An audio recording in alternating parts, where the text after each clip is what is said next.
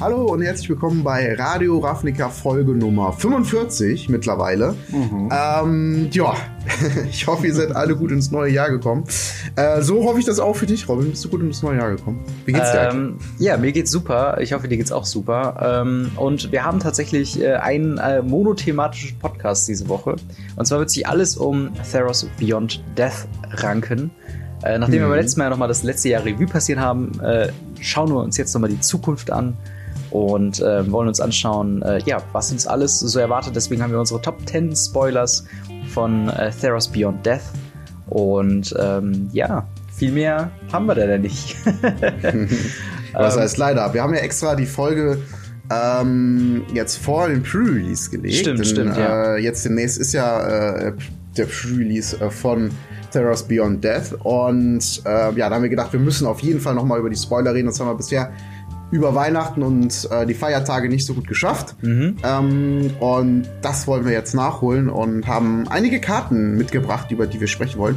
Aber zuerst noch mal ganz kurz zu Pre-Release. Die äh, Pre-Release-Events, falls ihr nicht wisst, was das ist, äh, finden eine Woche vor dem offiziellen Release statt und zwar in einem Local Game Store, also dem Spielladen eures Vertrauens. Ihr könnt mhm. äh, gerne mal in den äh, Wizard Locator gucken, wo in der Nähe bei euch so ein Laden ist, wo ihr hingehen könnt. Und ähm, die finden freitags, samstags und sonntags statt, diese Turniere, also meistens. Mhm. Und ähm, ja, müsst ihr am besten nochmal in dem jeweiligen Store halt abklären. Teilnahmegebühren sind so 30 Euro und ihr kriegt dann halt ein kleines Kit, wo Booster drin sind und eine Promokarte in Foil mit dem St äh, Datumsstempel drauf. Und die Karten dürft ihr alle behalten. Und daraus macht ihr euch aber noch ein Deck und spielt halt gegen anderen kleines Turnier. Und je nachdem könnt ihr auch äh, ein paar Preise gewinnen. Ja. Ähm, das ist und? auf jeden Fall sehr cool und macht extrem viel Spaß, ist sehr einsteigerfreundlich ähm, und die Leute sind eigentlich immer sehr hilfreich und helfen euch auch beim Deckbau, falls ihr da Fragen habt. Ähm, ja. Gerne könnt ihr euch dazu auch noch ein Video von mir anschauen. Das ist doch schon was älter. Ich glaube, ich habe das zu Amon Cat gemacht. Mhm. Aber das ist eigentlich immer noch aktuell, was man so zu einem Pre-Release mitnehmen sollte. Ja. Ähm, damit man halt ja, gut ausgestattet ist und nicht ohne Hüllen auf einmal spielt. Das wäre schlecht. Genau, bestens vorbereitet. Und wenn ihr euch noch äh, für Theros Beyond Death vorbereiten wollt, ich glaube, wir beide sind äh, Teil des Early Access Streamer Events, der am Mittwoch den, äh, lass mich mal kurz reinschauen, äh, 15. beginnt und bis zum Donnerstag, den 16. Äh, dann geht. Links dazu zu unseren Streaming-Kanälen findet ihr dann in der Beschreibung. Einfach mal schauen, wer dann äh, wann. Natürlich die Frage, wann der Podcast released wird, genau. Ja, aber ich, ich glaube, ähm. wir kriegen Mittwoch hin. ja? Ja, ich glaube schon, ja. Auf jeden Fall, ja, ähm, ja das nur ähm, als Rand, wenn ihr äh, noch ein bisschen mehr quasi davon äh, erfahren wollt. Und ich glaube, wir müssen an dieser Stelle sagen, Hashtag Sponsored. Also Wizards of the Coast hat uns hierzu eingeladen, bei diesem Streamer-Event mit dran teilzunehmen. Aber da äh, werden wir schon mal die neuen Karten etwas testen in äh, ja, Limited, in äh, Zukunftsstandard und ähm, ja, was sonst noch alles dann freigeschaltet sein wird bei mhm. Arena. Äh, aber dann würde ich auch sagen, gehen wir direkt in die Liste rein. Und zwar, ja, äh, ja Franz, was ist denn deine erster, dein erster Pick für Top 10 Spoiler? Ja. Also nochmal ganz kurz an der Stelle, eine Top 10 hat jetzt nicht irgendwie mit einer Rangfolge zu tun oder sowas, sondern einfach Karten, über die wir gerne sprechen möchten. Ja. Und ähm, so wie sie gerade uns in die Hände gefallen sind, so haben wir sie quasi mit in die Liste genommen. Genau. Ähm, wollen wir vorher über die äh, Honorable Mentions reden hm. oder? Stimmt, nachher. stimmt, stimmt. Wir haben ja noch eine, eine, Handvoll Honorable Mentions, dann machen wir die nämlich vorweg. Mhm. Dann. Äh, ja, genau, also, ja. Soll, soll ich anfangen? Möchtest du anfangen? Mach ruhig, mach ruhig. Okay.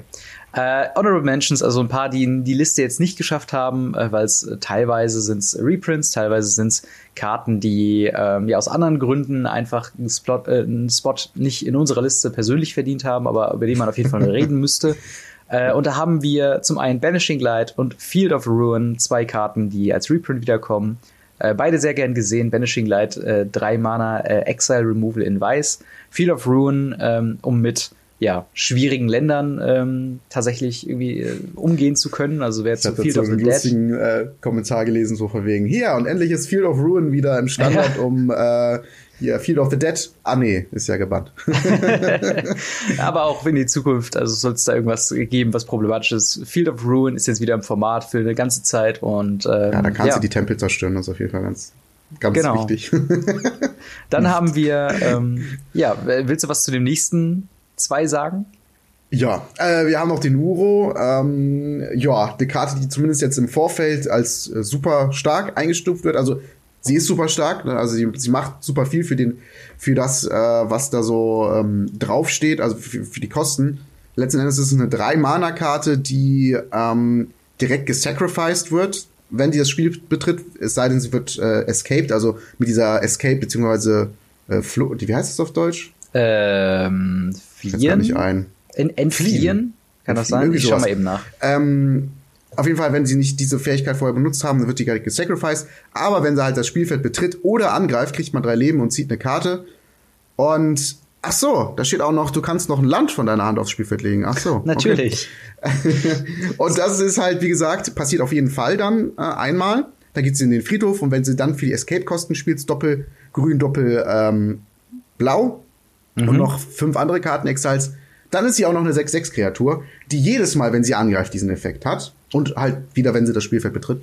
Also, das ist schon ziemlich stark und da braucht man, glaube ich, nicht viel äh, drüber reden. Ähm, die wird auf jeden Fall gespielt werden im Standard und eventuell auch in anderen Formaten. Bin ich mal gespannt. Ähm, ja, der ist so ein bisschen Aber Growth Spiral meets Risen Reef meets äh, alle gute Simic-Karten, die es irgendwie äh, jemals gab. Fehlt nur noch Flash und äh, Counter-Target-Spell. Ja, ja, genau, genau. ähm, übrigens Befreiung heißt die Mechanik auf Deutsch. Befreiung. Also wenn ja, diese okay. Karte befreit wird ähm, für die äh, ja, Befreiungskosten, ähm, dann bleibt sie auch permanent da. Aber das ist diese typische Titanen-Mechanik, die haben wir auch mhm. auf anderen Karten. Aber Uro äh, zumindest was so spoilermäßig die Reaktion angeht, wirkt das schon als eine der stärksten Karten. Mhm. Ähm, ja, dann, was, was hat's mit Mirror Shield auf sich?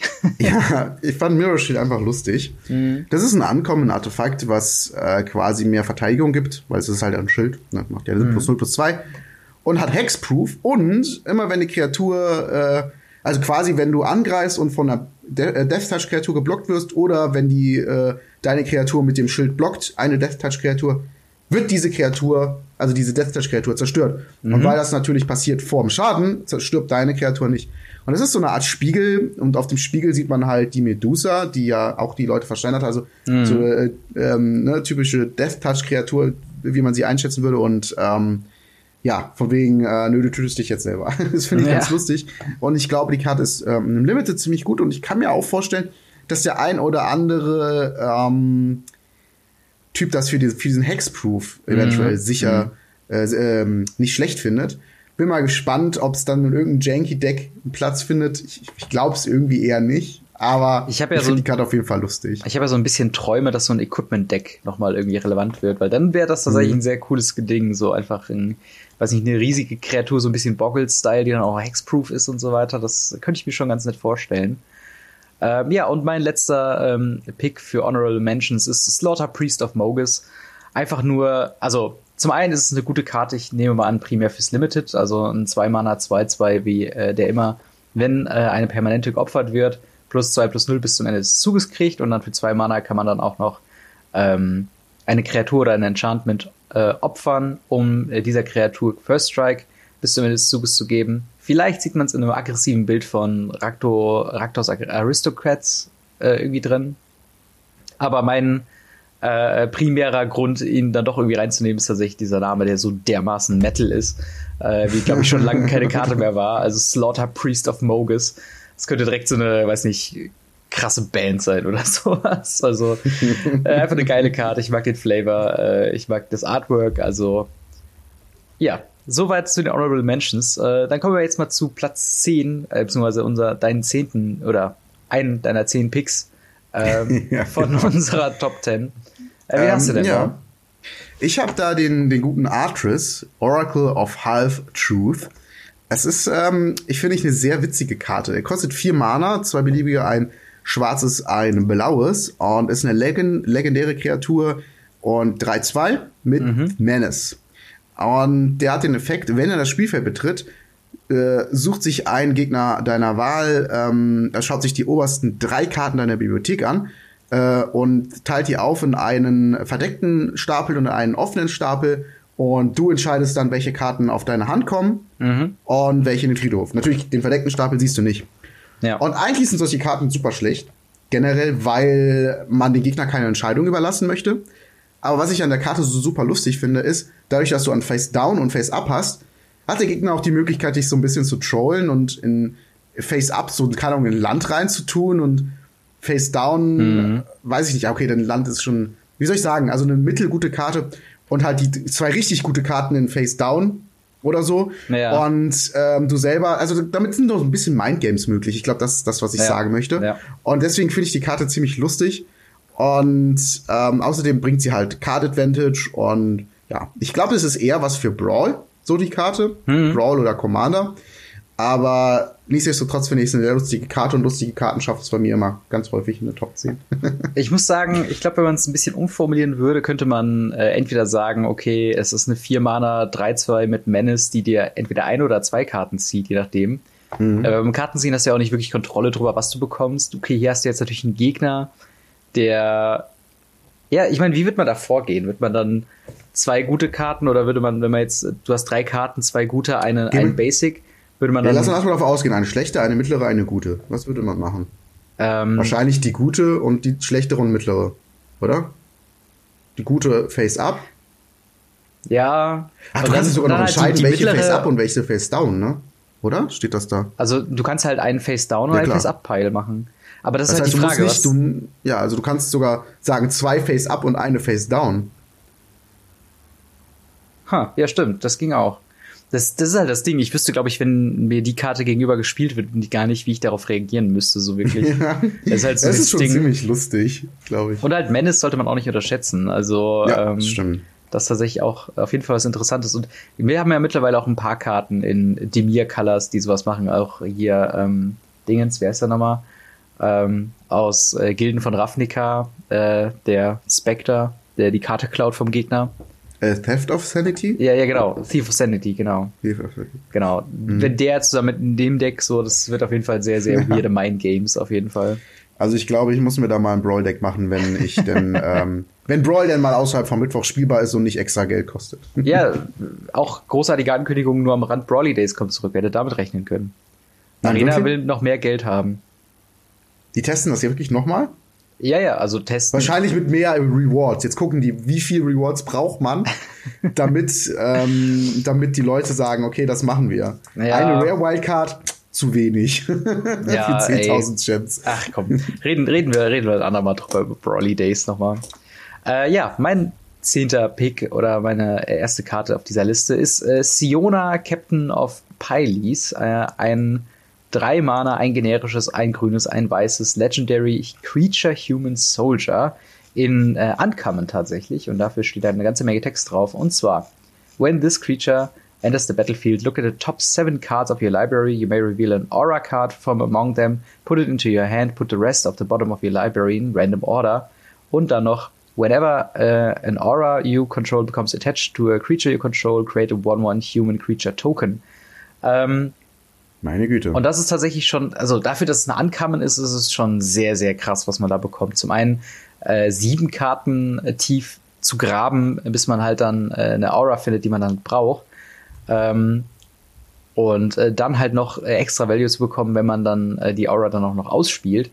Ähm, kann ich mir schon mal gut vorstellen, dass es wird ein, so, so, ein Thema sein bei meiner Top, Top 10, dass viele Karten in sehr ähnliche Decks passen. Und äh, Siona Captain of Pylus ist entweder ein solider Pick für Brawl oder tatsächlich äh, auch ein, ein, fester Bestandteil eines äh, grün-weißen Enchantment-Decks, vielleicht sogar so ein bisschen Aura-mäßig.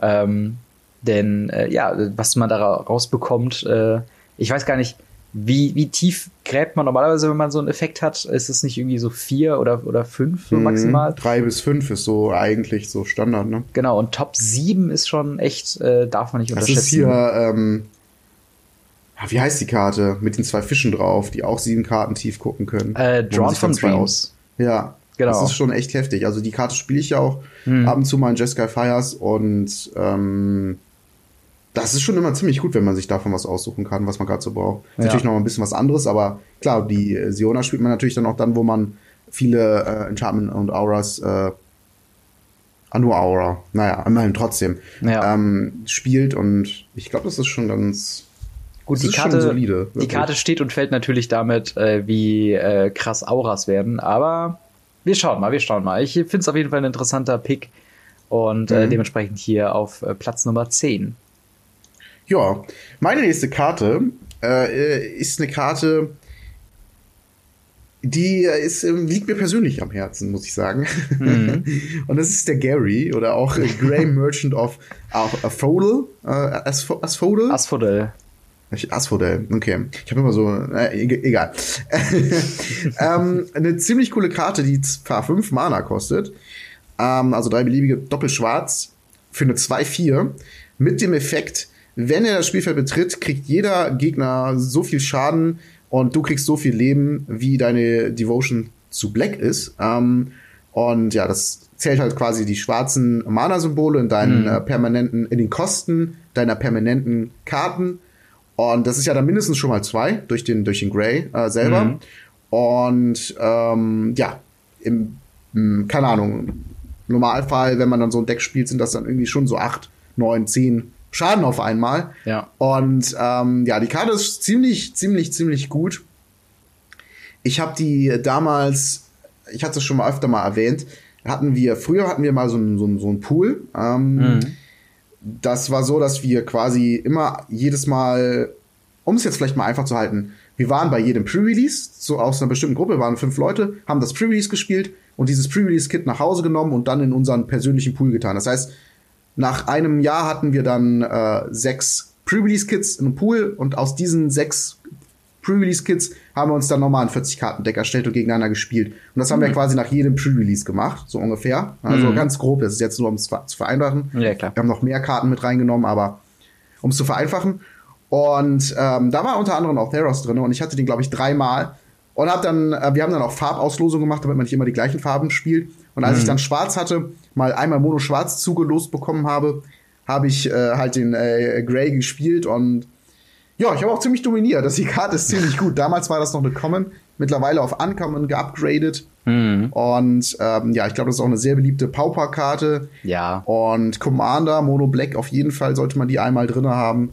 Ja, ja, und auch, auch sehr im, gute Karte. Auch im Standard kann ich mir vorstellen, dass die Karte alleine dafür sorgen wird, dass Mono Black äh, Devotion äh, mhm. quasi ein Thema wird. Und wir haben ja Ayara, wir haben quasi schon Mono Black äh, äh, Aristokratendeck äh, gehabt jetzt im letzten Standard, den einfach ans Top End noch gepackt und ich glaube, äh, das, ja. also das ist ein easy Include meiner Meinung nach. Dann haben wir zum Beispiel noch ähm, die Nyx Blume oder Nyx ja, ja, genau. Dingens Zeug, das quasi wie der Tempel ist, nur ein bisschen anders, ne? ein bisschen ja. schlechter vielleicht. Ne?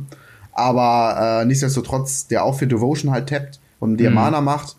Und wenn du dann auf einmal dann zwei von diesen Grace spielen kannst, ist halt GG, so, ne? Also dann ist auf vorbei. Auf jeden Fall. Das ist, also Gary ist auf jeden Fall eine super krasse Karte. Und da freue ich mich auch sehr, dass äh, ich jetzt auch in den Genuss komme, mal mit ihm im Standard zu spielen.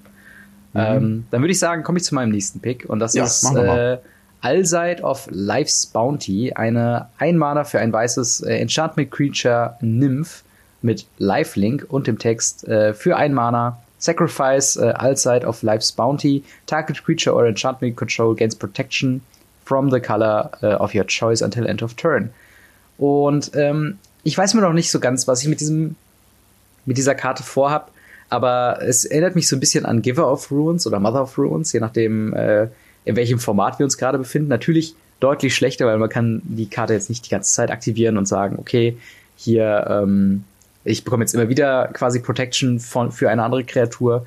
Aber ich habe so das Gefühl, dass diese ähm, Karte, sei es auch nur in einem äh, ja, weißen Agro-Deck, äh, einfach dafür sorgen wird, dass deine relevante 3-Drop oder eine relevante aggressive Karte eine Runde länger überlebt. Bis dahin ist es halt eine 1-1 mit Lifelink, was auch solide ist ähm, in Weiß. Und äh, da bin ich halt einfach mal gespannt, ähm, was mit dieser Karte noch passiert. Und ich kann mir halt sehr gut vorstellen, dass sie Play sehen könnte. Äh, mhm. Auch nur für den Effekt, dass man halt, ähm, wenn man halt irgendwie eine, eine Kreatur hat, die spielentscheidend ist, auch nur für eine Runde länger quasi drin haben äh, könnte. Mhm. Vor allen Dingen, wenn die Karte einfach liegt, ähm, ist es auch immer so eine Sache, um die man drumherum spielen muss die ganze Zeit. Ja. Und eventuell zwei Removal auf der Hand haben muss oder sowas. Und das ist schon ziemlich nervig. Und ich glaube, die Karte wird auf jeden Fall im Standard-Play sehen. Kann ich mir sehr gut vorstellen. Schade, dass die Aktivierung noch mal einen Mana kostet. Ja, das ist wirklich äh, Aber, äh, ein bisschen schade. Ähm, ne, gerade wenn man jetzt bedenkt, dass so ein Giver of Runes oder Mother of Runes mhm. auch ein weißes kostet und dann einfach dafür tappt, Ja. Ohne aber das ist ja, ich, Sacrifice zu und krass alles. gewesen. Ja, ja, klar, ist das so krass, aber weißt du, einfach der Vergleich, Nee, dass man klar. dann vielleicht sagt, okay, Sacrifice einfach und gut ist. Ja. Aber ähm, ja, trotzdem sehr starke Karte. Ja. Was hast du denn als nächstes auf der Liste? Ja, eine Karte, die ich fast auch zu Honorable Mention gepackt hätte, weil sie einfach so klar overpowered ist oder Mhm. ziemlich stark zumindest und super krasses Potenzial bietet, ist einfach der Heliod äh, Suncrowned. Also ich glaube, über den wurde jetzt auch in der Pre-Season, äh, Pre-Heroes Beyond Death Season viel gesprochen, viel gemunkelt. Ähm, aber erstmal, was ist das für eine Karte? Ähm, drei Mana, zwei beliebige, ein weißes für eine 5-5 legendäre Enchantment Creature Kreatur. Äh, allerdings ist es keine Kreatur, äh, es sei denn, du hast halt eine Devotion von 5 oder mehr zu weiß. Wie funktioniert das Ganze? Ist eigentlich ganz einfach. Achso, ist noch Indestructible und anderen Text kommt auch noch gleich. Aber wie funktioniert dieser Devotion-Part? Also es ist so lang quasi eine Kreatur-Enchantment, was einfach als Ench- so wie ein Enchantment einfach da liegt und alle Effekte hat, die da sonst noch so draufsteht. Aber das ist halt keine 5-5-Kreatur, die angreifen oder blocken kann. Es sei denn halt, du hast äh, fünf mal weiße Mana-Kosten äh, in deinen permanenten Karten. Äh, genau. Und ähm, die Karte hat halt noch den Effekt, also wie gesagt, unzerstörbar, das hat sie dann auch als, äh, wenn sie dann einfach so da liegt. Und immer wenn du Leben kriegst, kannst du einen 1-1-Counter auf eine Kreatur oder ein Enchantment, das du kontrollierst, legen. Und außerdem äh, kannst du zwei Mana bezahlen, ein beliebiges, ein weißes, um eine andere Kreatur Lifelink bis zum Ende des Zuges zu geben. Und das ist ziemlich stark. Ähm, also ich meine, an sich erstmal wieder dieses klassische Weiß-Counter-Life-Gain-Zeugs, ähm, was vielleicht an sich erstmal gar nicht so gut unbedingt ist. Es sei denn natürlich, man spielt halt so eine Art Life-Gain-Deck und so, und dann ist das schon äh, interessant. So ein bisschen wie Archangel of Tune. Äh, die hat aber als selber noch Lifelink und gibt allen Kreaturen eine 1-1-Marke, was auch eine super geile Karte war. Hat mir mega viel Spaß gemacht mit der Karte. Wie dem auch sei. Ähm, die hat halt super hohes Kombo-Potenzial, die Karte, zwar für Pioneer und für Modern. Denn äh, in diesen beiden Formaten ist noch die Walking Ballista vertreten und die Walking Ballista sagt, ähm, dass sie halt 1-1-Counter quasi von sich runternehmen kann, um auf äh, irgendwas draufzuschießen, eine Kreatur oder einen Gegner. Und wenn man jetzt natürlich diese Walking Ballista mit zwei Marken hat, man nimmt eine Marke, äh, gibt der Live-Link, äh, schießt eine Marke auf den Gegner, dann kann man der wieder eine Marke geben und dann ist es halt eine Infinite-Combo und kann den Gegner töten und kann alles abschießen, sich unendlich viel Leben machen, wie dem auch sei. Also man hat damit auf jeden Fall dann halt gewonnen. Und das ist halt eine Sache, ähm, die Walking Ballista ist sowieso schon stark und sowieso schon eine Karte, dadurch, dass es ein Artefakt ist, die in vielen Decks gespielt wird. Und äh, das, die Sache ist halt, die Karte würde halt, äh, der Heliod passt sowieso schon in, in vorhandene Decks ganz gut rein. Eventuell muss man dann noch Weiß dazu nehmen, wenn man Weiß halt noch nicht hat. Und das ist halt so eine Sache, wo man sagt, okay, das ist jetzt nicht eine, eine Combo, für die man jetzt allein das Deck ausrichtet, sondern man packt sie halt einfach noch dazu. Und das ist halt super stark einfach. Also wenn dieses Ja. Deck sowieso schon gut ist und die dann einfach noch dazu zu tun, das ist schon ziemlich gut. Genau, es gibt, glaube ich, noch irgendeine ähm, andere Karte, gerade im Modern, die, ähm, ich glaube, eine grüne X-Karte auch, die ähnlich mit 1-1-Countern funktioniert wie Walking Ballista, nur dass du quasi äh, eine Marke runternehmen kannst, um Leben zu generieren. Und das hat noch ein größeres Kombo-Potenzial, was diese Go-Infinite-Strategie quasi angeht, weil du dann einfach sagen kannst, okay, ähm, spielst Heliod, aktivierst die andere Kreatur, nimmst eine Marke runter, bekommst Leben, legst die Marke wieder drauf und so weiter. So kannst du halt selbst, ich sag mal, nicht unbedingt das Spiel gewinnen, aber sehr sicher gehen, dass du zumindest nicht verlieren gehst, äh, verlieren wirst, äh, wenn du halt einfach unendlich viel Leben hast und der Gegner einfach nie dran kommt, außer er hat eine alternative äh, Gewinnstrategie. Ähm, aber selbst abseits davon muss ich sagen, selbst im Standard bin ich ein bisschen äh, froh auch, dass die Karte da ist, weil ähm, Live-Gain-Decks sind sehr, sehr beliebt bei sehr vielen Leuten und ich finde, Heliod passt sehr, sehr gut damit rein. Ähm, zum einen haben wir Linden, Steadfast Queen, ähm, was natürlich äh, den ganzen ähm, äh, Devotion-Part quasi mit reinpackt. Äh, also einfach drei hinzufügt. Dann hast du bis dahin halt äh, hier Healer's Hawk oder Beloved Princess. Ähm, und dann hast du halt noch hier Daxios und ähm, wer ist der andere Soul Mister? Äh, ähm, hier der, der äh, Passionate, Impassionate irgendwas.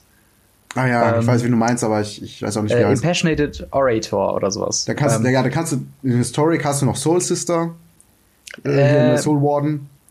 Ist das so? Ah. Sind die sind die da egal? Ich weiß ja, nur die Soul Warden, die haben sie hinzugefügt als Common. Ah, okay, verstehe. In dem ersten in dem ersten Expansion. Ja. Die hast du auch noch. Also wenn du jetzt Historic spielen möchtest, ja. du hast den Planeswalker, der den Ayani Pride Mate macht und halt Ayani Pride Mate selber. Genau, genau. Ähm, und da, da das könnte, ist schon ziemlich gut. Und das könnte halt so eine Richtung vielleicht sein für Mono White Weenie mäßig, dass du halt mit Heliod, mit äh, äh Linden, mit äh, den mhm. ganzen Ajani Pride Mate ähnlichen Effekten äh, halt einfach so ein sehr solides, zumindest Live-Game-Deck machen kannst. Ähm, auch dafür kann man sich für die Karte freuen, aber natürlich im Vordergrund steht dieses unendliche Kombo-Potenzial mit. Ich würde sie ähm, gerne als Showcase und ein Foil haben. oh ja, das stimmt. Das sieht sehr geil aus, das äh, Showcase-Frame. Gut, dann, äh, was hast du denn als nächstes? Meine nächste Karte ist quasi so ein bisschen der nächste Schritt von Slaughter Priest of Mogus und zwar wieder eine Karte, ein Two-Drop für ähm, äh, Raktos Aristocats. Und zwar äh, Blood Aspirant. Ein 2-Mana äh, 1-1 für ein generisches, ein rotes äh, Kreatur Satyr Berserker. Mit dem Text, whenever you sacrifice a permanent, put a 1-1 counter on Blood Aspirant und dann noch für 2 Mana äh, und tappen. Sacrifice a creature or enchantment. Uh, Blood Aspirant deals 1 damage to target creature. That creature can't block this turn. Ähm, eine erstmal unscheinbar wirkende Kreatur, aber dadurch, dass der äh, Counter oder, oder dieses plus eins plus eins permanent auf Blood Aspirant ist und man, ja, wenn alles gut läuft, jede Runde so zwei bis dreimal sacrificed, ähm, kann der ziemlich schnell ziemlich groß werden. Und mhm. ähm, auch da wieder, ich sehe Aristo äh, Cats tatsächlich in der Richtung, dass es deutlich aggressiver werden könnte. Ähm, je nachdem, wie viel du sacrificen kannst und äh, all sowas. Äh, wir kommen auch noch zu anderen Sack-Outlets in meiner Liste auf jeden Fall noch dazu. Ähm, aber auf jeden Fall, er ist so ein eine, so, eine solide ich, Karte, die gerade ein Traum-Szenario in meinem Kopf. Ja. Runde 1 den Ofen, Runde 2 Katze und Ofen, Runde 3 Blattaspirant und Ofen. Dann hast du, glaube ich, ähm, dann hast du, glaube ich, direkt 6, 9. Nee, ja, doch 6, 6 Trigger mindestens pro Runde. 6 Trigger. Ja. Genau, und dann hast du, dann, dann kommt immer danach, hast du vielleicht noch irgendwie einen Mayhem Devil draußen, dann macht er alles nochmal ja. Schaden und der wird größer. Ja, also es ist, ähm, ja, sie gehen auf jeden Fall nochmal all in, was diesen äh, Sacrifice-Deck angeht. Also da haben wir echt ein paar ganz gute dazu bekommen. Und Blood Aspirant ist auf jeden Fall eine Kreatur, die ich ausprobieren werde im äh, Two-Drop-Slot. Ähm, und vielleicht dafür halt Priest of Forgotten, God, ja, ne? Forgotten Gods raus. Das ist ein bisschen langsam in manchen Fällen, aber mal gucken. Ja, cool. Ich bin mal gespannt, was du dann dazu berichten hast. Mal gucken. Ich habe das Deck ja auch auf Arena. Mal gucken, ob ich mir denn, äh, ob ich das noch weiter spiele und dann umbaue. Mal schauen. Ja. Bin ich auf jeden Fall sehr gespannt. Gut. Was ist denn deine nächste Karte? Äh, als nächstes habe ich Ashiox Erasure. Eine Karte, die schon relativ früh gespoilt worden ist, also unabsichtlich. Mhm. Ähm, und deswegen schon lange bekannt ist. Ich finde die Karte wirklich gar nicht so schlecht. Ähm, ich denke, es ist so eine Art ähm, ah, wie Ixalans Binding, so mhm. ungefähr. Ja. Nur, dass die Karte als, ähm, als Counter fun fungiert, so ungefähr. Mhm. Also nochmal ganz kurz, was kann die Karte? Austrix Erasure ist eine 4-Mana Enchantment für doppelblau und doppelbeliebig. Ähm, mit Flash, das ist ganz wichtig, denn wenn diese Karte das Spielfeld betritt, kannst du ein Spell Exile. Wie funktioniert das? Spell Exile heißt eigentlich nichts anderes als countern, nur dass du nicht counterst. Also du machst es wie, spielst es wie ein Counter. Wenn der Gegner zum Beispiel gerade ähm, eine Kreatur spielt, spielst du das im Response, auf, auf, auf, wenn die auf dem Stack liegt, die Kreatur, nimmst diese Karte vom Stack runter und sie geht halt ins Exil. So lange wie Ashrix äh, Erasure das ähm, Spielfeld verlässt, dann geht die Karte zurück auf die Hand. Und zusätzlich steht noch, deine Gegner können keine Karte casten, die denselben Namen haben wie die exalte Karte. Mhm. Und ähm, ja, ich finde die halt aus zwei Gründen ganz gut. Der erste ist, dass er den Spell exiled und nicht countert. Äh, heißt nämlich, dass man halt sowas wie Dovins äh, äh, Veto countern mhm. kann oder Shifting Ceratops. Shifting Ceratops, äh, genau. Äh, das sind also Karten, die kann man halt trotzdem countern, auch wenn sie eigentlich nicht counterbar sind, ne, weil man sie halt exiled mhm. und nicht countert. Und man kann ähm, dem Gegner eventuell, wenn es so eine Art Combo-Deck ist, halt daran hindern mit der Karte, dass der die Karte weiterspielen kann. Zum Beispiel, ja gut, ein Ofen ist jetzt ein schlechtes Beispiel, weil der Ofen wahrscheinlich schon Runde 1 liegen wird und nicht erst Runde 4. Ja. Aber egal, jede Art von Combo-Deck, wo du halt dann genug Mana hast, um die Combo zu unterbinden, mhm. kannst halt dann dafür sorgen, dass die, dass die erstmal nicht ähm, weil spielen. Und ich meine, du spielst ja ein, ein Control-Deck, das heißt letzten Endes, dass du ähm, ja wahrscheinlich auch die Möglichkeit hast, Ashok's Erasure zu beschützen und ähm, damit sicher gehen, dass du den Combo vom Gegner ausstellst. Außerdem ist es kein Legendary Enchantment. Mhm. Das heißt, du kannst sie wirklich mehrmals spielen und wenn du dann so zwei, drei äh, Spells getroffen hast, wird es für den Gegner, glaube ich, sehr schwierig, da nochmal rauszukommen. Aber mhm. ist natürlich die Schwäche Enchantment. Enchantment kann removed werden, die Karte geht sogar auf die Hand.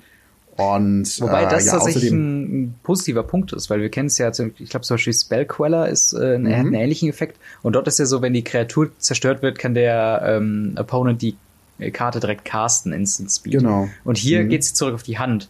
Was, äh, also Bounce-Effekte sind ja jetzt auch nicht äh, nichts wert, sagen wir mal so.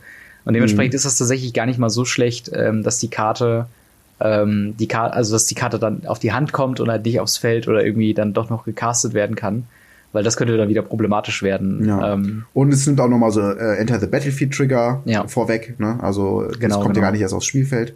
Also das ist schon, ist schon, finde ich, eine solide Karte. Definitiv. Und ich glaube, da freuen sich schon die ein oder anderen Control-Spieler drüber, im Standard die Karte zu spielen.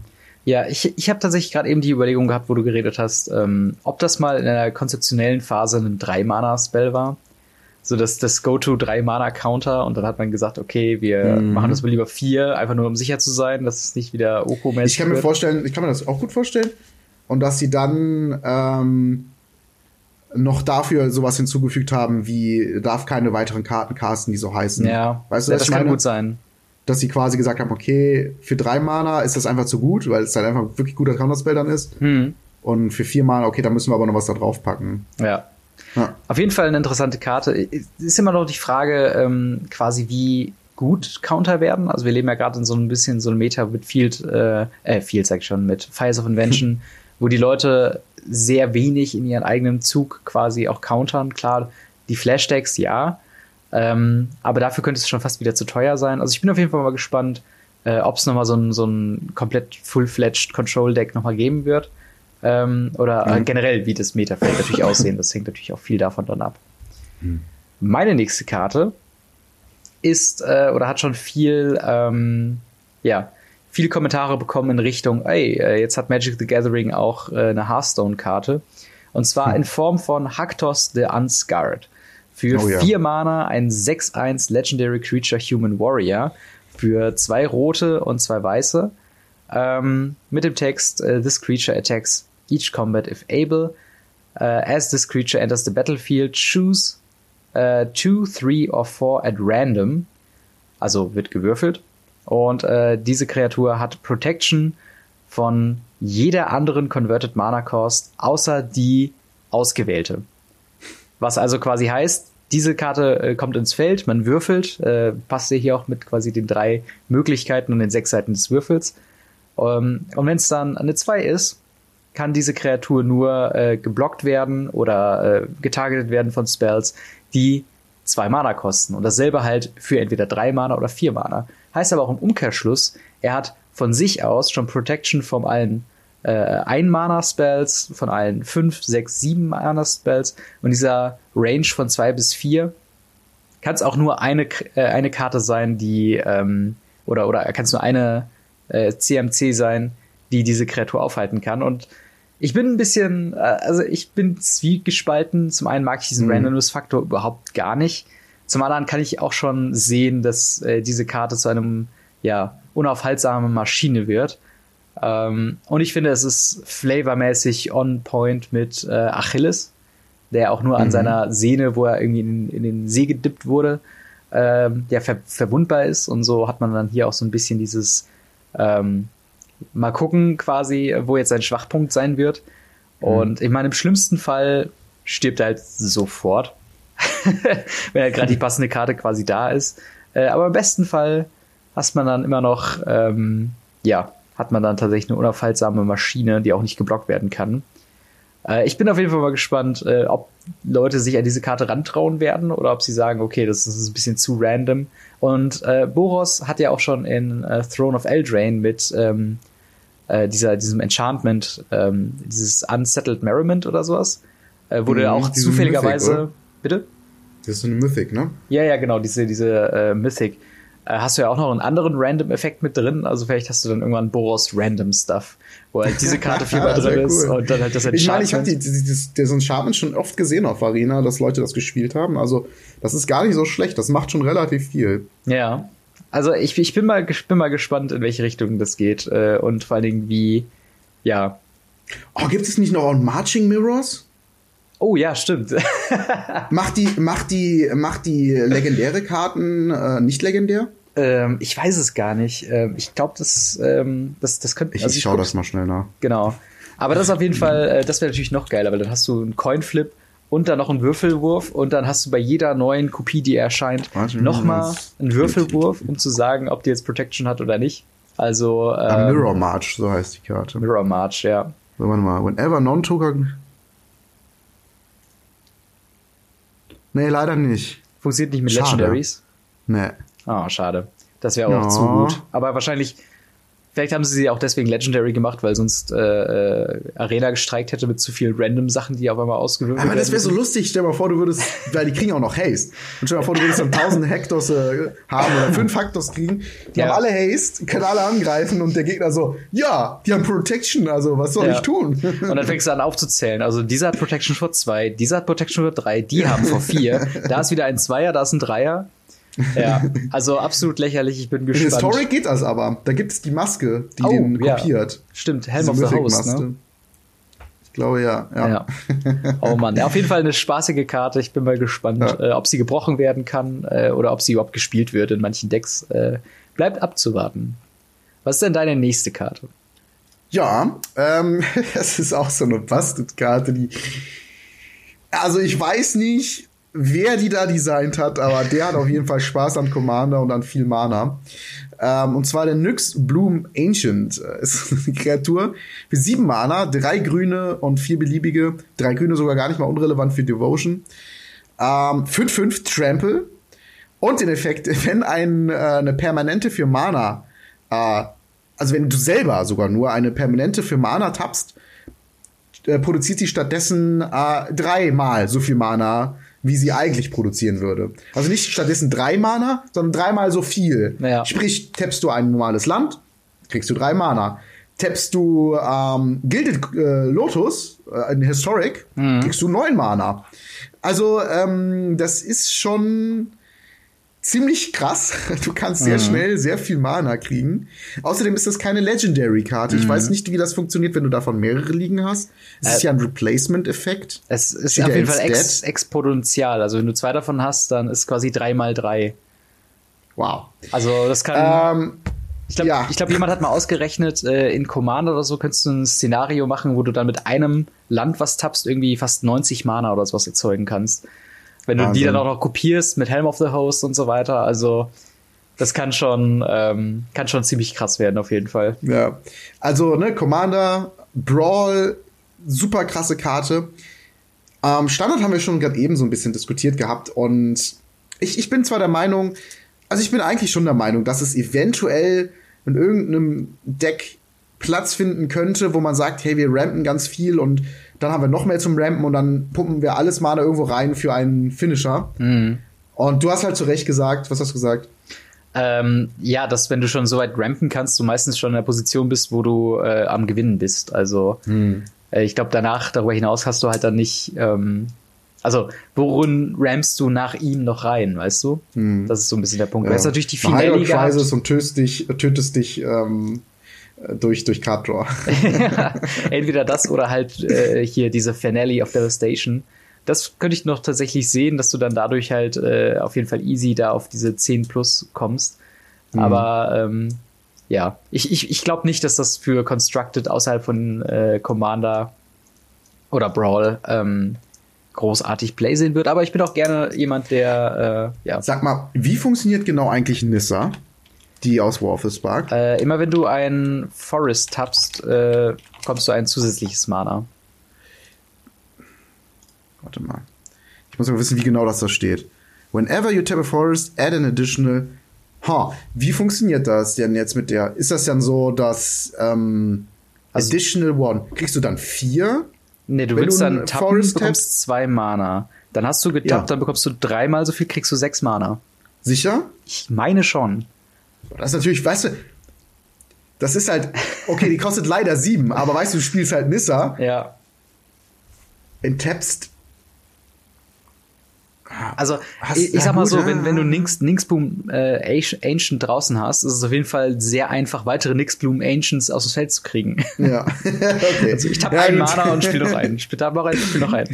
Ja. Also die Karte ist halt einfach super ja. lustig auch wieder und ähm, damit ist auf jeden Fall viel Shenanigans möglich und äh, ja, das ja. ist der Grund, warum ich über die sprechen wollte. Genau. Meine nächste Karte ist äh, Shatter the Sky. Äh, vier Mana Sorcery, also zwei Mana, äh, zwei weiße, zwei generische Mana äh, für eine weiße Sorcery ähm, mit dem Feld Each player who controls a creature with power 4 or greater draws a card, then destroy all creatures. Und das, der letzte Text ist wirklich relevant, denn es ist quasi ein Wrath of God, der äh, ja jetzt hier wieder reprintet wurde oder ein Day of Judgment, was auch immer. Also irgendein äh, Wrath-Effekt oder, oder ähm, Sweeper, ähm, der alle Kreaturen trifft und ähm, ja, hier und da einem Spieler mal eine Karte noch darüber hinauszieht. Äh, aber das Wichtigste ist äh, auch wieder hier für Control-Decks und vielleicht für andere Decks, die, äh, obwohl hauptsächlich Control-Decks. Es gibt jetzt noch eine andere 4-Mana-Wrath-Option, ohne dass man schwarz splashen muss für Kaya's Wrath. Und ähm, dementsprechend auch wieder eine Karte, die ja die, die wird definitiv Play sehen. Ich glaube, dieser Drawback von wegen, dass äh, eventuell ein Gegner eine Karte ziehen würde, sei mal dahingestellt. Vor allen Dingen, es wird ja auch, selbst wenn er mehrere Kreaturen mit Power 4 oder mehr hat, auch nur eine Karte gezogen. Also es ist jetzt nicht für jede mhm. Kreatur, sondern nur äh, der Spieler, der eine Kon äh, Kreatur kontrolliert, zieht auch nur eine Karte. Also von daher glaube ich, ähm, ja, vier Mana Wrath ist wieder im, im Spiel mit dabei in großem Stile und ähm, halt dann auch eben für sowas wie äh, halt Blue-White Control und nicht mal mit Schwarz. Mhm, ja, also super interessante Karte bin ich auch auf deiner Seite und ich meine letzten Endes eventuell ziehst du ja auch selber eine Karte. Ähm, ja, stimmt, stimmt. Ja, wie du halt ein Deck baust quasi, kann das auch ja. auf jeden Fall passieren. Aber viel mehr gibt's ja, auch, glaube ich, nichts dazu bin mal zu gespannt. sagen. Ne? Und, und es ist vor allen Dingen halt auch nicht, äh, nicht so teuer, ne, Mana teuer im Sinne von Kajas ja. Doppel-Schwarz, Doppel-Weiß. Genau. Ja, Gute Karte. ähm, weiter geht's mit äh, meiner nächsten Karte und das ist Iron of Obstruction. Ähm, eine 2-Mana Enchantment Creature, ein beliebiges, ein weißes. Äh, Spirit, deswegen habe ich die Karte auch ausgewählt. Ich meine, mhm. äh, Modern Spirits immer noch so mein Deck. Ähm, eine Karte, die First Strike hat, 2-1 und äh, die Fähigkeit Loyalty Abilities von Planeswalkern, die deinen Gegner aktivieren, kosten eine, äh, einen Mana mehr zum Aktivieren. Also letzten Endes äh, Stand jetzt äh, kostet das dann halt ein Mana, äh, die, die Fähigkeit zu aktivieren. Wenn du ihn zweimal draußen hast, natürlich dann zwei Mana und so weiter mhm. und so fort. Ähm, bisher gibt's glaube ich, sonst noch keine Karten, die so einen ähnlichen Effekt haben. Finde ich ganz cool, interessant. Äh, Würde ich wahrscheinlich testen, äh, mal im Sideboard, wo Decks äh, Modern ja noch rumlaufen mit, mit Oko äh, und mhm. so weiter und so fort. Äh, wenn er jetzt nicht äh, heute gebannt wird im äh, Band Restrictions äh, Announcement oder ist es nur für Pioneer heute? Ich weiß es gar nicht. Wie dem auch sei, äh, letzten Endes ähm, eine Karte, die ich auf jeden Fall mal ausprobieren möchte. Ähm, Planeswalker sind schon eine Sache, auch, auch in Modern. Und äh, das kann den Gegner schon extrem nerven, wenn er dann sich austappt für einen Planeswalker und dann die Fähigkeit nicht direkt äh, benutzen kann. Und mhm. äh, ja, bin mal gespannt, wie sich die Karte dann so anfühlt zu spielen. Ein Standard auch, auch eher eine Sideboard-Karte, wenn überhaupt. Also ich meine, es gibt schon, es gibt viele Planeswalker momentan im Standard, also kann schon gut sein, dass die Karte auch da was bringt. Also wenn er Jeskai äh, Fires tatsächlich ähm, noch weiter auf Planeswalker so baut, ähm, dann könnte das auf jeden Fall Sideboard-Play sehen. Äh, ich frage mich gerade die ganze Zeit, wäre das eine Option gewesen, Oko in Standard drin zu lassen? Würde das wäre das gut ich meine, genug, um Oko weiße Antwort aus weiße Antworten gewesen. Ne? Ist ja nicht für jede Farbe was. Mhm. Aber ähm, ich meine, und du hast das Problem, dass Oko ja grammt. Das heißt, wenn du Gegner anfängt, mhm. ähm, kannst du den Oko immer noch Turn 2 spielen. Und dann ist das Eidolon fast zu spät. So. Ja, also, außerdem, außerdem wird sowieso geelgt, wenn, wenn Oko auch nur eine Runde länger liegt. Also ja. Von daher, hm, naja. Aber auf jeden Fall eine gute Karte. Äh, ich ich finde es ein bisschen schade, dass sie so narrow ist mit der Taxing Ability auf Planeswalker. Ähm, weil ich finde die Karte so cool, aber ich mag auch Talia tatsächlich sehr gerne. Und würde mir eigentlich wünschen, dass die Karte äh, auch main-deckable ist, aber das liegt natürlich daran, wie das Meta sich dann äh, herausstellt. Mhm. Ähm, aber schauen wir mal. Ähm, meine nächste Karte ist wieder eine Karte für äh, irgendwas Aristo, äh, äh, Aristocats-mäßiges. Äh, und zwar unseren freien Sacrifice Outlet. Und zwar für drei Mana ähm, haben wir Rose Strider, eine Kreatur Horror. Und äh, wenn diese Kreatur aufs Spielfeld kommt, äh, bekommen wir ein 0-1 weiße Goat Creature Token. Äh, und dann Sacrifice Another Creature, Scry 1. Äh, und dann äh, noch äh, Escape oder Befreiung für 5 Mana und vier Karten aus dem Friedhof Exiled, worauf dann Rose Strider auch noch mit zwei 1-1-Countern wieder quasi zurückkommst. Und ähm, tatsächlich der relevante Text oder der wirklich relevante Text ist hier Sacrifice another creature, Scry one. Das heißt, wenn der liegt und du hast deine Payoffs äh, quasi draußen, entweder ein Blood Aspirant oder ein Mayhem Devil, brauchst du eigentlich nur noch Kreaturen, die du wie wild opfern kannst und brauchst dir keine Gedanken mehr zu machen, ob du genug Mana hast oder sonst irgendwas. Also auf sowas haben äh, Aristocats oder Aristocrats ähm, äh, Spieler die ganze Zeit schon gewartet. Und ähm, auch hier wieder so ein bisschen der Push diese Sacrifice-Decks quasi äh, noch ein bisschen kompetitiver zu machen. Äh, Ob es vielleicht ein bisschen drüber ist, weiß ich noch nicht. Es kommt halt immer darauf an, dass du die Kreaturen dann auch wieder effektiv zurückbekommst. Das Schöne an der Cat-Oven-Combo ist ja, ähm, dass du das Food-Token hast, womit du die Katze wiederholen kannst. Aber ähm, jetzt könnte man sich halt überlegen, ob man das halt vielleicht dann mehr mit Gutterbones dann auch macht, weil den halt opfern, kannst dann für drei Mana wieder zurückholen, ohne dass du nochmal Mana zahlen musst, um sie wieder, um ihn wieder sacrificen zu müssen. Ähm, und halt Escape, nehme ich mal an, ist auch ganz nett. Ähm, wenn man sonst nichts mit seinem Mana dann irgendwann zu tun hat und der Gegner lebt noch, kann man das auf jeden Fall dann auch machen. Und äh, ja, dementsprechend Rose Strider ähm, bin ich mir ziemlich sicher, dass, sie, dass er in dem äh, Deck auf jeden Fall Play sehen wird. Ähm, bin ich mal gespannt, wie sich das dann so anfühlen wird mit einem Free Sacrifice Outlet. Mhm. Ja, ja. Gehe ich weiter zu meiner nächsten Karte und das ist äh, eine Karte, die sehr viel Text hat dafür, dass es eine Ankommen ist. Ähm, Destiny Spinner ist ein, ein beliebiges, ein grünes Enchantment Creature Human. 2-3 ähm, für zwei Mana. Schon mal ziemlich gut. Mhm. Und hat den Effekt Creatures and Enchantments you, uh, Spells you control can't be countered. Also Kreaturen und Enchantments können, äh, die du castest, können nicht gecountert werden. Ziemlich schon mal ziemlich solide. Und noch eine ähm, Fähigkeit für vier Mana, drei beliebige, ein grünes, wird ein Land, das du kontrollierst, zu einem XX Elemental Creature Token mit Trampel und Haste mhm. bis zum Ende der Runde, wobei X ähm, Anzahl der äh, Enchantment ist, die du kontrollierst, und es ist immer noch ein Land. Also äh, eine Karte, die tatsächlich gegen Control Decks sehr relevant sein kann. Ähm, ich, spontan kommt mir sowas äh, in den Kopf wie ähm, Mono-Green äh, Stompy oder Grün-Weiß Enchantment, ähm, mhm. wo die Karte echt, glaube ich, nicht schlecht ist. Und ähm, ja, das ist schon, glaube ich, eine ziemlich äh, solide Karte und wie gesagt, recht günstig für das, was sie alles kann. Ähm, ich denke mal, in dem Deck, was du gerade eben angesprochen hast, mit dem, mit dem grünen, weißen Enchantments, ist das eine Karte, die willst du wahrscheinlich viermal spielen. Ja, definitiv. Also ähm, die also sie ist ja auch sogar 2 Mana 2-3, also noch über, über der mhm. eigentlichen Rate für 2 Mana-Kreaturen. Also ich kann mich schon sehr gut vorstellen, dass die äh, ja schon auch vielleicht sogar main deckable ist. Also du hast ja gerade gesagt gegen Control Decks, aber auch so ähm, mhm. könnte ich mir schon gut vorstellen. Je nachdem, man könnte noch Constellation mit einbauen Trample und, so und Haste, ey. Ist schon krass, ja. Ich überlege gerade, wenn du den noch mit dem, mit dem, mit dem Nix Bloom Ancient draußen hast und dann auf einmal alle deine Länder, äh, werden die Länder enttappt? Nein, das passiert mhm. nicht. Okay, musst du gucken, dass das Land noch, noch offen hast. Oder, oder so, so ein Nissa-Land, mhm. ähm, was, was quasi Wachsamkeit hat. Ja. Ja, es ah, ist auf jeden ah. Fall, äh, ist auf jeden Fall eine gute Kreatur. Also habe ich auch mein Auge drauf, wenn ich mir mein Enchantment-Deck baue. Ähm, aber eine, noch eine andere Karte, die äh, ja ziemlich gut ist, zumindest so wie sie es liest und im Vergleich mit anderen Karten, ist äh, Eat of Extinction.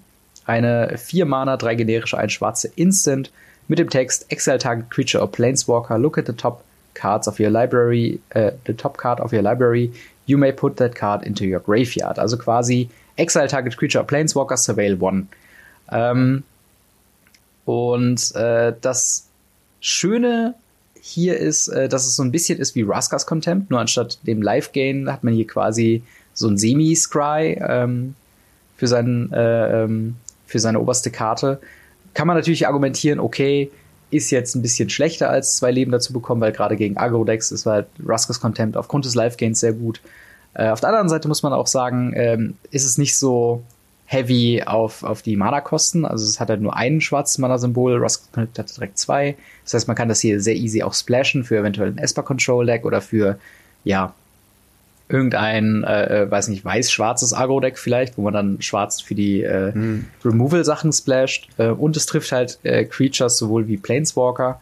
Ähm, und halt Instant Speed ist halt nicht wirklich zu schlagen. Und ich würde schon hm. sagen, dass es ja, das ist schon sehr safe, ähm, ne, ne, ne, ein Removal-Spell. Und wenn es nur für Pioneer ist, wo Rusters Contempt vielleicht für den einen oder anderen zu teuer ist, kann man sich, glaube ich, dann hier äh, mit einer Alternative ganz gut eindecken, ohne dass man. Was, was ist nochmal der zweite Effekt von der Karte?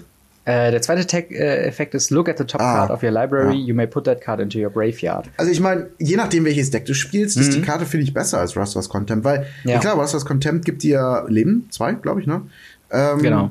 Aber die Karte filtert halt einfach einmal nochmal. Du kannst dir die oberste Karte angucken mhm. ähm, und wenn du die nicht haben willst, in den Friedhof oder bei Friedhof-relevanten Decks, wenn mhm. du irgendwie sowas spielen solltest, denkst du dir so, oh geil, die will ich im Friedhof haben, schmeißt die hin äh, in den Friedhof und kannst äh, du doch ja. escapen dann eventuell.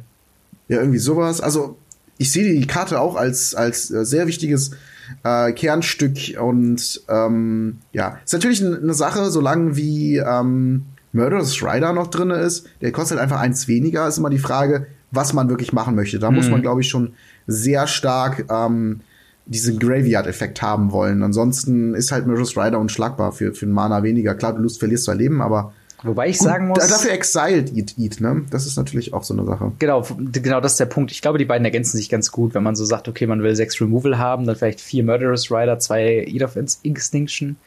Das könnte mhm. schon, ähm, also ich, ich, glaube, das ergänzt sich ziemlich gut. Ähm, und selbst wenn es nur für einen drin ist, schon, man noch, bitte? Die Karte in Full Art, da versteht man auch langsam, warum das Spiel ab 13 ist.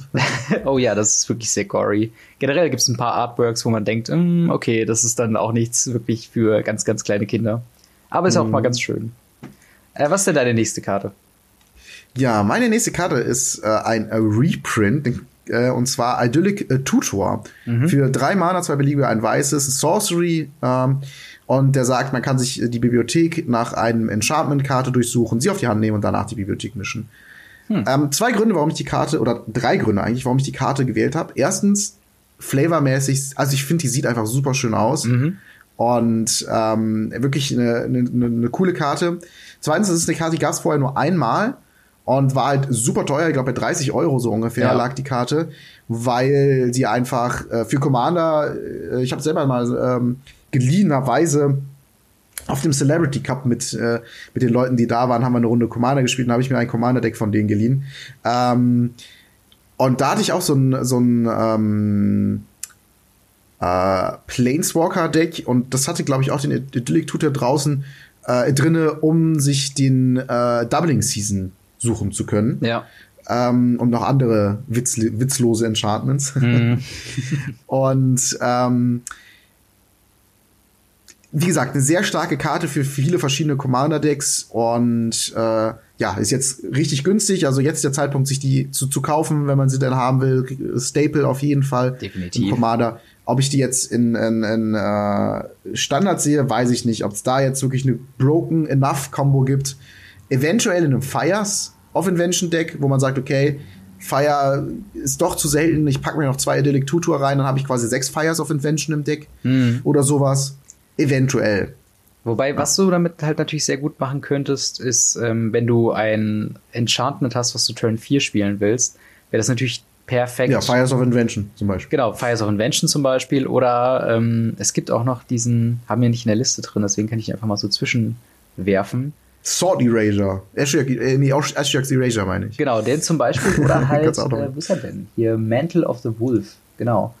Ähm, 4 Mana Enchantment, Enchanted Creature gets plus 4 plus 4, äh, plus 4 plus 4. uh, when, Deutsch, äh, Englisch. Genau, when this aura uh, is put on the graveyard from the battlefield, create two 2-2 Green Wolf Creature Tokens.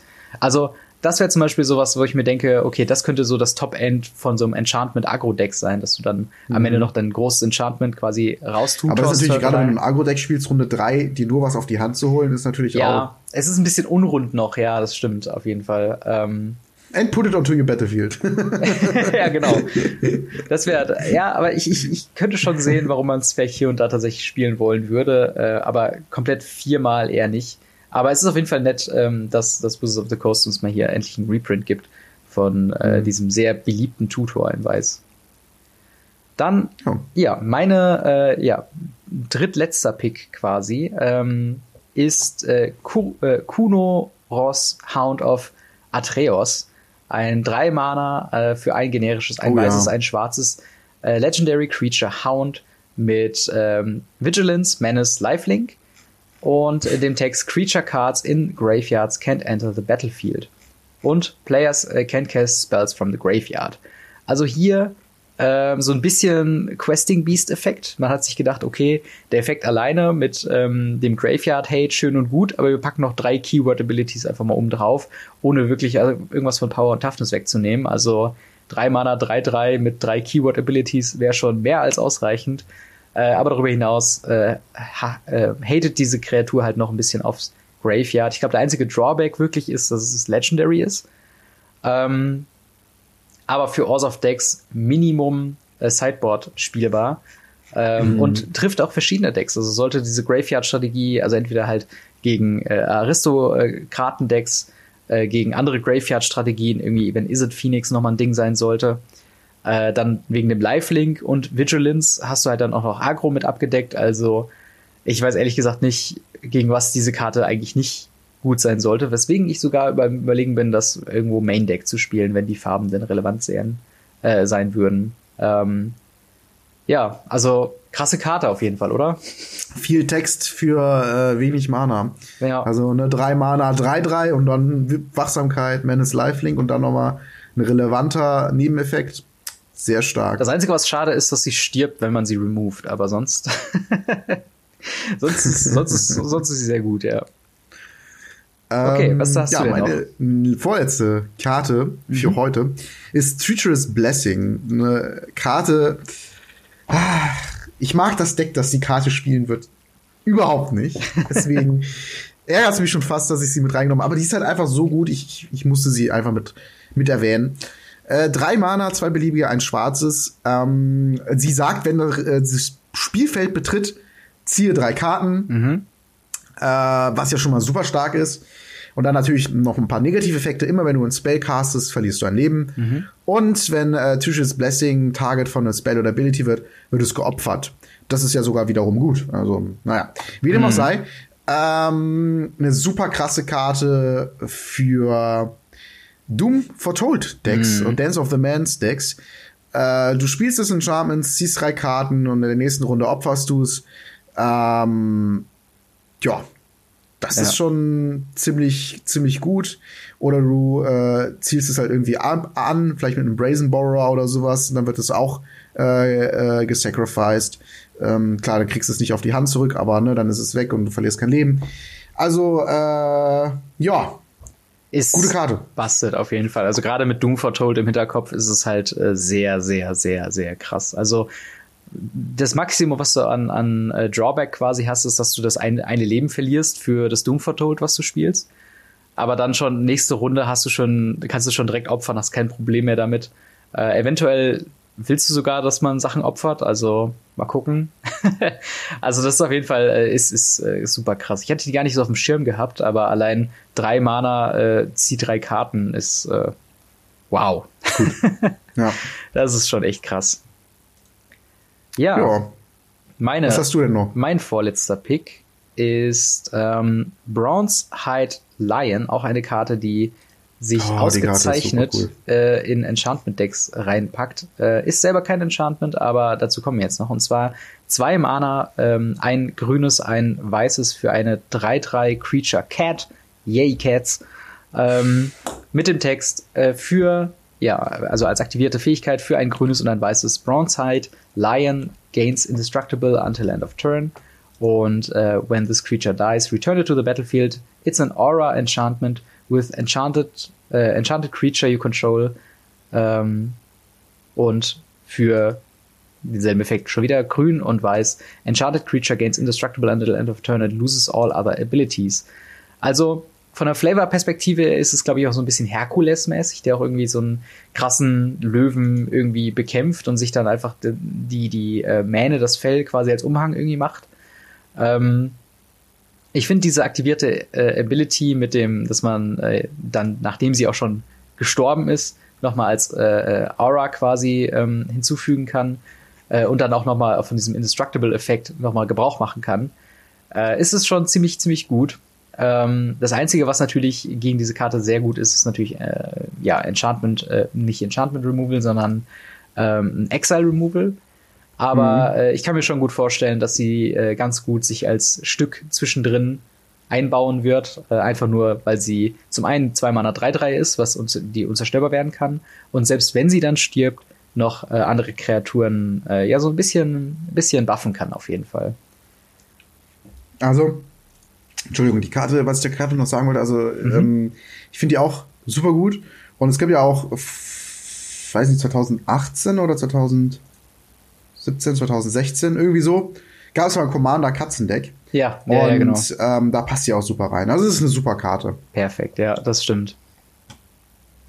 Ja, äh, meine letzte Karte für heute mhm. ist eine Karte, die ja, muss ich schon fast ähm, super gut. Einfach. Bin mal gespannt, wie die sich einfügen wird. Und natürlich ist sie wieder grün. Äh, drei Mana, zwei beliebige, ein grünes. Dryad of Elysian Grove. Ja, Elysian Grove? Elysium Grove oder sowas, ja. ja. Ähm, Charmant Creature, Nymph. 2-4, also schon in Ordnung für drei Mana, mit dem mhm. Effekt, du kannst äh, die äh, kannst jede Runde ein zusätzliches Land spielen, äh, wenn du möchtest. Mhm. Und äh, Lande, äh, Länder, Länder, die du kontrollierst, sind jeder Basic-Land-Typ zusätzlich zu seinen anderen Typen. Mhm. Also Mana-Fixing at its, at its best und äh, zusätzlich äh, Ramp. Äh, ja, so eine Mischung aus Growth Spiral irgendwie und, und es gibt noch so eine, so eine Modern-Karte, glaube ich, die so einen ähnlichen Effekt hat. Mhm. Äh, hier, Prismatic äh, Omen ja. Also äh, super coole, starke Karte. Und ja, ich bin mal gespannt, was damit möglich ist und was sie sich dabei gedacht haben. Ja. Ja, ich, ich bin ähm, mir gerade unsicher, aber heißt es denn, dass sie denselben Basic Land Typ hat wie andere, äh, dass du die dann auch äh, für das beliebige Marder dann tappen kannst? Ja, meine ich schon. Okay. Aber es ist jetzt nicht wie hier Prismatic Lantern, ähm, äh, wenn die Karte überhaupt so heißt, äh, aber äh, wo du quasi dann, weil die, ich glaube, die sagt ja, äh, alle Länder können für jedes beliebige Mana tappen. Deswegen, mhm. ich, als ich gerade so durchgelesen habe, dachte, okay, ich dachte, vielleicht könntest du dir dann damit äh, die Karten mit äh, Fabled Passage quasi jedes Land raussuchen, aber es gilt ja auch nur für die in Control. Mhm. Ähm, nee, nee, das ist schon, das ist schon so gedacht, dass okay. du ähm, das Mana damit schicken kannst. Da bin ich mir relativ sicher. Ja, Okay, dann äh, ja, meine letzte Karte für heute. Äh, ein Equipment, was mich tatsächlich wieder ein bisschen gehypt hat. Ich habe ja vorhin schon erwähnt, dass äh, ich mir wünschen würde, dass ein Equipment-Deck tatsächlich wieder mal relevant werden könnte. Und vielleicht ist das der Anfang für dieses Deck. Und zwar Shadow Spear. Äh, die, äh, die Waffe von Elsbeth, glaube ich, die man auch auf dem Artwork quasi sieht. Oh ja, ähm, starke Karte. Genau, Shadow Spear ist ein Ein-Mana legendäres Artefakt-Equipment mit dem Text Equipped Creature gets plus one plus one and has Trample uh, and Lifelink und dann für einen uh, Mana eine aktivierte Fähigkeit.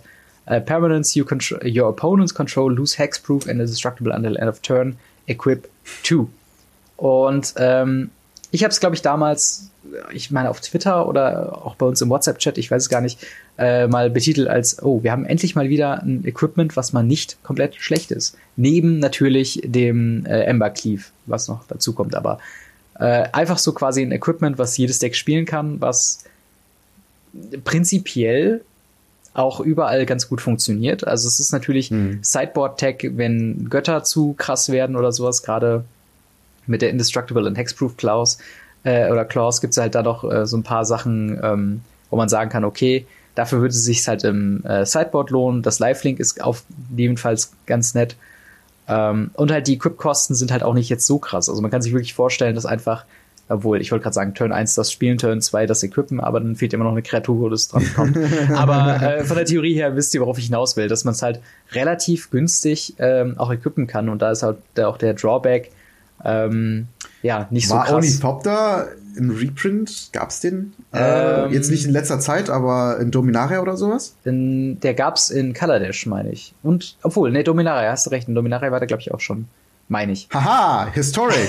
da hast du nämlich dann Runde 2 einen equippten Shadow Spear. Hast eine 1-3er fliegende mit Genau, Trample und Das ist dann Lifelink. wie so eine Amazon-Drohne, der so einen überlangen Speer mit sich trägt. Aber das Schöne an dem Equipment ist ja, ähm, dass auch die aktivierte Fähigkeit, dafür muss die ja nicht irgendwo dran sein. Also du kannst sie einfach Mhm. legen und für einmal aktivieren, äh, um halt dieses Hexproof und Indestructible loszuwerden. Vielleicht sogar was in Modern gegen Boggles? Oh Theoretisch wär's ja eigentlich- Boggle Side Tag. Ja, also sollte Boggles ein Problem werden, wobei Modern ja im Moment auch ganz Ja, andere ich meine, Probleme hat. Local Meta auf jeden Fall, ne? Wenn da ein, zwei Ja, Leute dann, Boggles dann auf jeden spielen, Fall schon. packe ich mir die zweimal ins Sideboard, warum nicht? Ja, also auf jeden Fall eine super Karte, hat mich äh, sehr äh, begeistert, ähm, auf jeden Fall für Equipments. Und ich bin gespannt, äh, wenn sie jetzt sagen, okay, wir wollen mal Equipments wieder so ein bisschen Boggles Hate. anziehen. Das war bestimmt der Grund, warum wir die geprintet haben. ja, also ich bin auf jeden Fall Ich mal meine, gespannt. es, ich, ich meine, es es macht halt wirklich genau das, ne? Ja. Hexproof und Indestructible, die zwei Dinger, die so richtig nerven sind. Ja. Wobei die Totem-Aura macht's ja. Egal, wie dem auch sei, ist ein anderes Thema. Genau. Äh, und natürlich, wir haben jetzt sehr viel über natürlich unsere persönlichen Picks äh, jetzt hier geredet. Natürlich sind nahezu alle Götter äh, Minimum spielbar. Also allein äh, Perforos mit der äh, quasi Sneak Attack äh, noch mit reingepackt ge, ist ziemlich krass. Äh, du hattest eben im Vorgespräch noch Kiora äh, Best the Sea God, äh, das 7-Mana-Saga, ähm, die natürlich, wenn sie liegt und wenn sie kommt und nicht gecountert wird, komplett lächerlich ist. Ähm, und ich glaube, so könnten wir, glaube ich, äh, in Das jeder halt Zeile der Spoiler durchgehen. Pre-Release-Bombe, ne? Also wenn Ja. du die im Pre-Release hast, holy shit. Auch wenn du bis dahin nichts hast, hast du die Eröffnungshand zusammen mit einfach nur sechs Ländern. Ich glaube, ich würde es trotzdem halten. Also, ja, ja, also. so schnell muss mich man erstmal besiegen. Ja, auf jeden Fall, äh, ja, soweit zu unseren äh, Top-Spoilern. Wie sieht's denn bei euch aus? Wenn ihr eure Lieblingskarten ähm, denn auch schon gewählt habt und vielleicht könnt ihr auch schon ein bisschen was äh, auch vom Pre-Release erzählen äh, für dann nächste Woche, äh, lasst uns auf jeden Fall äh, da teilhaben an euren Meinungen und Kommentaren und Lieblingskarten und wie, was ihr so bauen wollt im Standard oder in Pionier oder in was für ein Format auch immer. Ähm, in dem Sinne, vielen, vielen Dank fürs Zuhören und äh, wenn ihr wollt, hören wir uns bzw. sehen wir uns beim nächsten Mal wieder. Haut rein, bis dann. Ciao. Ciao.